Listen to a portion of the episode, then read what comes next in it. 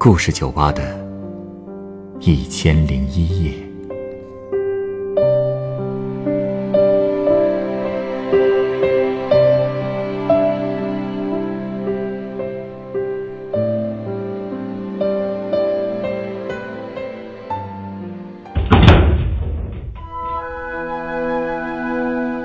欢迎光临故事酒吧。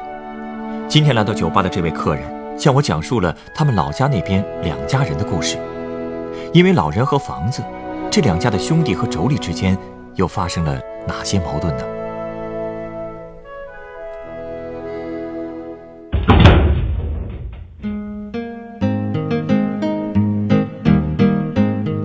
打扰一下，这是您点的酒。哎，好，谢谢啊。不客气，请慢用。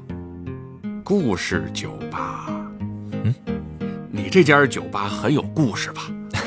不是，我只是很喜欢听客人给我讲故事，而且我的规矩是，所有讲故事的人都能免费得到一杯鸡尾酒。哦，是吗？哎，什么故事都行啊，家长里短的事儿呢？当然可以了。您有家长里短的故事？我这不是刚从老家回来吗？去办拆迁补偿的事儿。这两天呢，就断断续续听说了老家那边两家人因为这拆迁闹的一些事儿，嗯，挺感慨的。你要是想听这个，咱们就随便聊聊啊。不过就是有点琐碎。好啊，我不怕琐碎，就怕没故事听。好，那行吧。您要说的这两家人，估计都得是因为拆迁的事情闹得鸡飞狗跳的吧？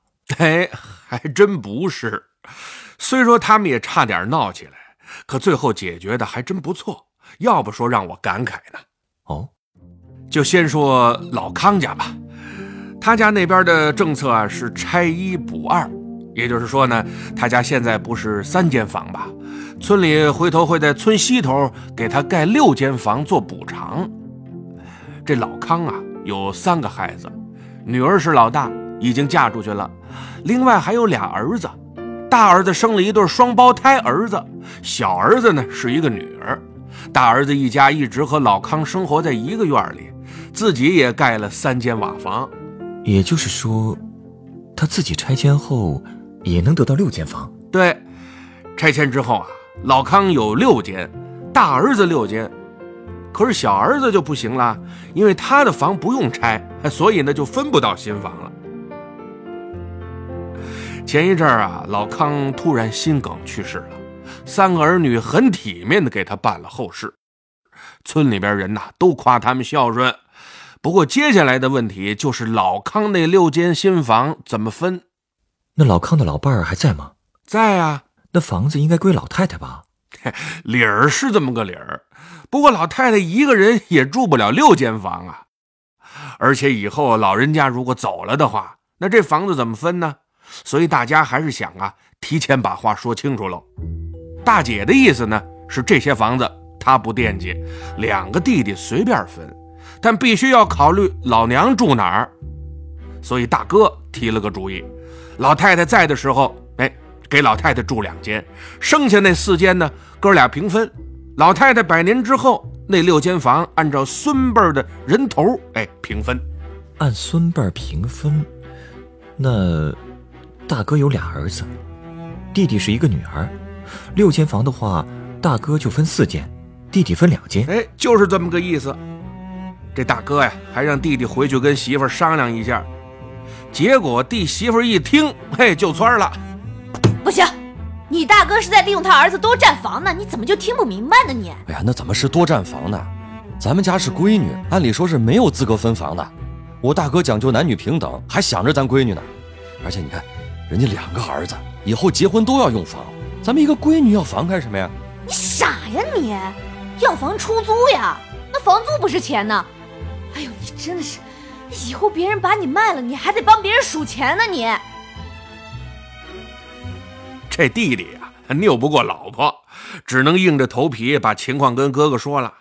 哥俩正商量呢，这大哥的俩儿子听见了，老大立刻就站出来说。说他呢，以后想考大学，将来指不定在哪儿安家呢。所以奶奶的房子他不要。老二也说自己以后想当兵，也不知道会去哪儿。他也不要房子，特别是不希望爸爸和叔叔计较房子的事再出什么矛盾。还是孩子懂事啊。那最后这事儿怎么解决的？后来呀，俩人去找他们的老舅给拿主意了。嘿嘿，舅舅一听就乐了，说平时啊和和睦睦的哥俩，为了几间房，嘿，怎么就掰不开镊子了呢？他的意见是啊，就和没拆迁的时候一样，房子都先归老太太，然后呢，让他的俩孙子陪着老太太住。毕竟俩孩子都是老太太一手给带大的。平时俩人放学了啊，还能跟奶奶做个伴儿，干点家务活什么的，也算尽了孝了。要是老太太有个百年之后的六间房，你们兄弟俩平分，一人三间。当然了，当大哥的得让弟弟先挑，毕竟大哥自个儿拆迁之后还能落六间房呢，还惦记着父母四间房，这就太说不过去了。人呐，不能太贪。财物都有用尽的时候，可亲情只要好好维系，几代人那是断不了的。不能为了这么点钱啊，就把珍贵的情分给耗用尽了。就是这么个理儿啊。那哥俩同意了吗？同意啦。老舅在他们家那还是很有威信的，况且这哥俩平时感情也一直都不错，这种事儿还是想得通的。这一家人的关系可真难得。嗯。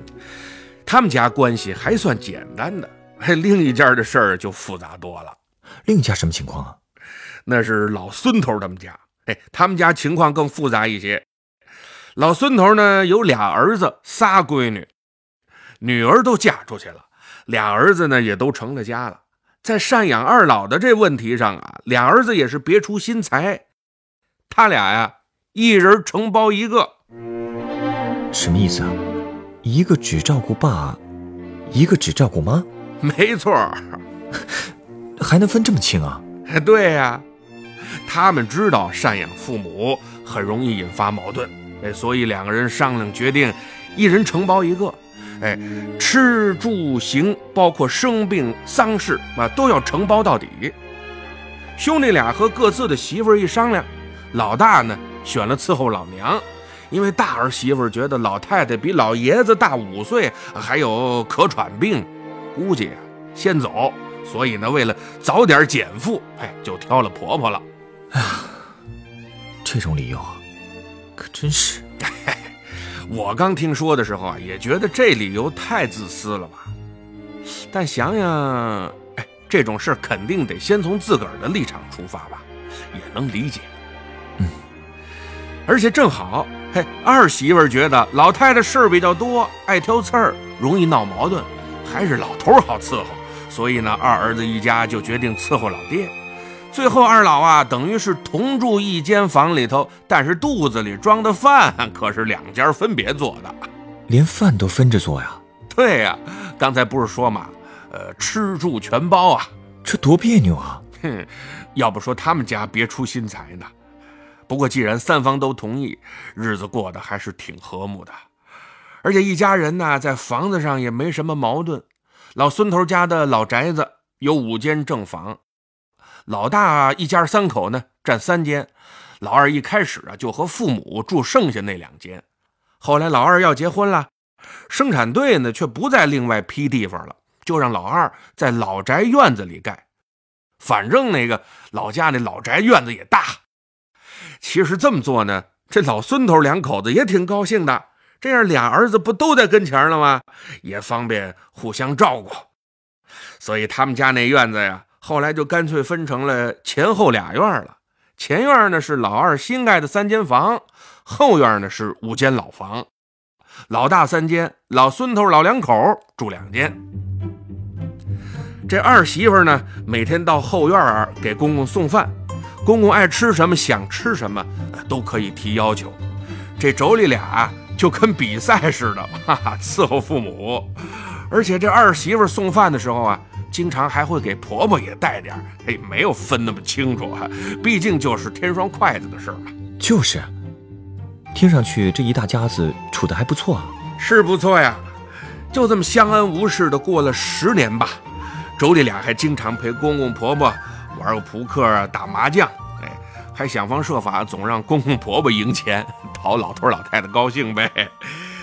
哎呀，不过在老太太七十九岁那年，这大儿媳妇啊帮婆婆洗澡，因为天气凉，老太太感冒了，还没去医院就转成了急性肺炎，很快就过世了。按照兄弟俩的约定，这丧事也应该是大哥家操持。不过老二看到哥哥忙不过来，就主动自己掏钱雇了一个吹打队。但他老婆觉得，既然事先有约定，怕以后这事情说不清楚了，就让他呃去管大哥要钱。可是这老二说：“棺材里躺的也是我妈，钱是我乐意花的。我哥那么多事顾不上，我乐意管。”这话说的局气，可不，兄弟俩的关系也跟老康家的兄弟一样，还好着呢，也都很孝顺。那老太太一走，家里就剩下老孙头了，大儿子儿媳就真不管了吗？哎，也不能说彻底不去看老爷子了。不过吃穿用度还都是老二家管着。但据说这大媳妇儿啊，也总跟人说自己当初选伺候老太太选对了，解脱的早，高兴着呢。后来又过了六年，老孙头过八十大寿，老二包了一个餐厅给老爷子庆祝。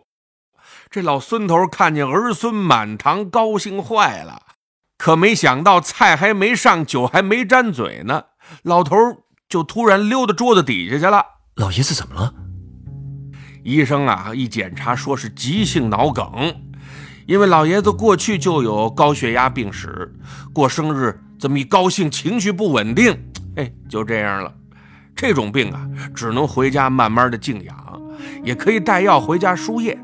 但是从这儿以后，老爷子这生活就没法自理了。这下，老二家的负担就重了吧？是啊，不过二媳妇儿正好是合作医疗的赤脚医生，哎，所以可以在家给公公输液。但是老二是出租司机，一天不出车那就没钱挣。大哥就跟他说了：“我已经退休了，有时间陪咱爸，你还得挣饭吃。放心吧，我伺候咱爸。可是赡养包干承包咱爸的是我呀。哎呀，甭可是了，养儿子干嘛的？这时候不主动伸尖儿，拿老人当皮球踢呀，那不算人。宋妈走的时候，那吹打队是志愿者吗？我也想过要不要把钱还给你，但又觉着，要真是把钱还给你了，就辜负了你的心意。所以啊，就这么糊涂着。你有哥们义气，哥哥我也要尽义务。可嫂子那边，咱老孙家的事儿，他少掺和。他现在是越来越自私了。我的宽容是有限度的，他管不了我。伺候咱爸的事儿，我管定了。不过大面上，我还得哄着他，毕竟还得让他帮着我。哥，你可别因为这事儿影响了和嫂子的关系啊！甭说了，我都决定了，咱爸要是再走了，想伺候都没机会了。听我的，你照常出车，弟妹只要按时输液、送饭就行了。二媳妇啊，是个聪明人，不用老公安排，哎，她每天都会做全家人的饭，给公公送饭的时候呢，也有哥哥嫂子的份儿。那几年他们家的事儿出了不少，但是这一家人还真是挺团结的，所以这日子过得还算和睦。大家张口闭口都是“哎，咱们哎怎么着怎么着”，哈，很少说我们这样，你们那样。嘿，老二还买了辆轮椅，这天好的时候啊，大哥就推着老孙头出去晒晒太阳、遛弯啊，补补钙，嘿嘿嘿换换心情吧，给老头。可是他老婆总骂他，人家出钱你出力，哈，累死算了。嗯，可是大哥却说，你懂什么？什么叫活动？活动活动，活着就是要动。医生都跟我说了，留神遗传，要多活动，哪能像你呀，懒得要命？你看你那血糖高的，还不出去溜溜啊？这活就应该你干。这大儿媳妇儿也真是惜命啊，居然就真的亲自推着公公出去遛弯去了。不过她也是专门到那人多的地方显摆。其实老二啊，一直对哥哥很感激，所以三天两头的给哥哥家送鱼啊、肉、蛋奶什么的。大哥家里都快搁不下了，还送呢。就这么又过了几年，这不赶上拆迁了吗？他们家那边的政策呢，除了按照老屋的面积来，还要参考户口本上的人口。就这么一来，这哥俩之间，哎，差点出了问题了。怎么了？按说老孙头不是归老二赡养吧？可是老二一直忘了把老孙头的户口迁到自个儿的户口本上，所以村里要是搞补偿，这老二不就吃亏了吗？可老孙头的户口本一直被大嫂保管着，他不想把户口本给老二。没错，而且大嫂还说的头头是道的。虽说是你把咱爸给承包了，可咱爸脑梗三年了，啊，这伺候的事儿都是我和你哥，你这成天满世界的跑，这有事上哪儿找你去啊？是这弟妹啊，虽然负责了做饭，可她就知道咱爸爱吃韭菜馅的面食，这老做韭菜馅的，咱爸吃了倒是好了，这拉肚子弄脏的衣服裤子，洗洗涮涮的，这可都是我干的呀。嫂子，我知道你和我哥替我尽了责任，我特别感谢。不过咱到底是一棵树上的两个枝杈呀，亲人不说远话，你如果非要接根子就没劲了。再说了，当年送走咱妈的吹打队，那钱还是我掏的呢。哼，还说呢，要不是你憨厚，也招不出你哥的傻呀。你看看，现在纠缠不清了吧？哎呀，你少说两句行不？瞎搅和什么呀？你看看你这糖尿病，眼睛都快瞎了，还不安点好心，给自己积点德呀？你就不怕报应？我，还不是为了这个家呀！我告诉你，户口本在我手里，没有我同意，谁都别想动。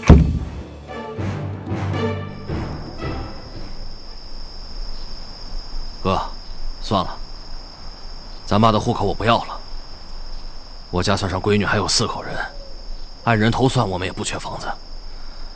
大嫂是什么样的人，我也算是认清了。但咱兄弟俩可别为了这个伤了和气。哎，哥哥对不住你。要不，爸的后事还归我办吧。不行，知道的是大嫂把持着咱爸的户口，多得了一间房，你们才办爸爸的后事。不知道的会说我推卸责任，不守信用，回头被人家说是个不孝子，这个骂名我担不起。哎，要不这样，我有个法子。这大哥想出的法子，就是在办拆迁手续的时候，嘿，做点小动作，因为他老婆眼神不好，手续呢肯定是大哥亲自去办。他就在签字的时候啊，把分给老孙头的那间房偷偷的写上了弟弟的名字。这大哥仁义啊，他就不怕老婆回去闹？那肯定不能当时就说呀。他想的是先让老爷子住上新房，哎，把老爷子送走之后，再找机会慢慢说。这家务事处理起来也真是不容易。不过说实在的，这家人的关系真的已经算是不错的了。开酒吧这么长时间，我听了太多因为房产和钱的事情，让好好的一家人分崩离析的故事了。哎，要不说我想给你讲这两个故事呢，就是因为太难得了。你说这钱财本来就是身外之物，生不带来，死不带走的。真正活明白的人，就不会计较这些了。说的对。哎，你稍等啊，我这就送你一杯鸡尾酒。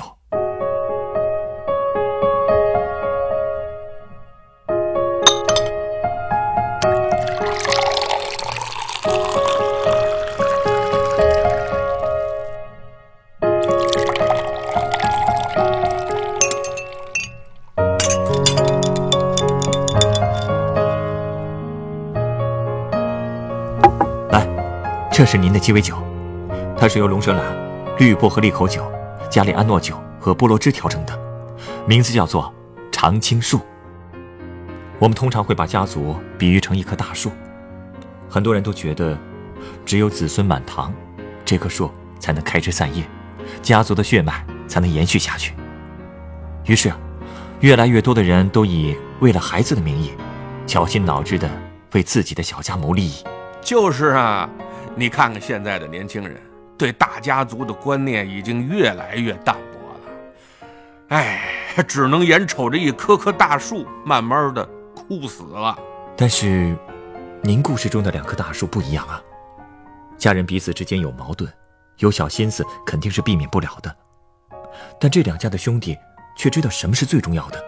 嘿嘿，只可惜啊，现在好多人都觉得钱和房子才是最重要的。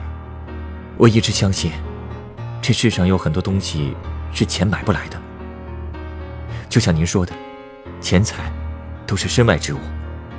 而当暴风雨真的来临的时候，只有根基深厚、树干结实的大树，才能扛过风雨，常绿常青。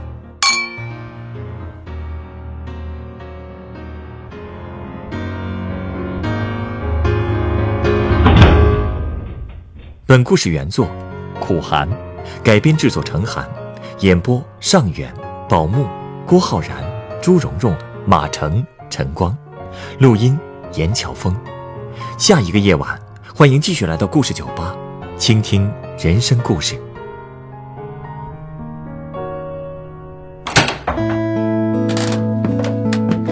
大家好，我是故事酒吧的调酒师陈光。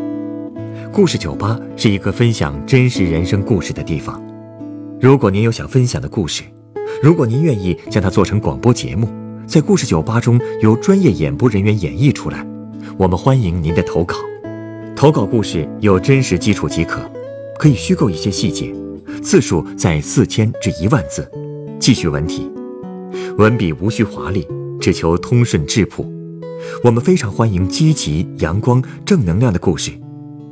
稿件由制作人审核后，是否采纳会及时通过邮件通知您。所有的稿件被采纳的投稿人都将获得高清版本的节目成品 MP3 作为纪念。如果您在北京，也有机会来录音机房观摩现场录音。投稿邮箱：幺六五三四幺四二三 @QQ 点 com，幺六五三四幺四二三 @QQ 点 com。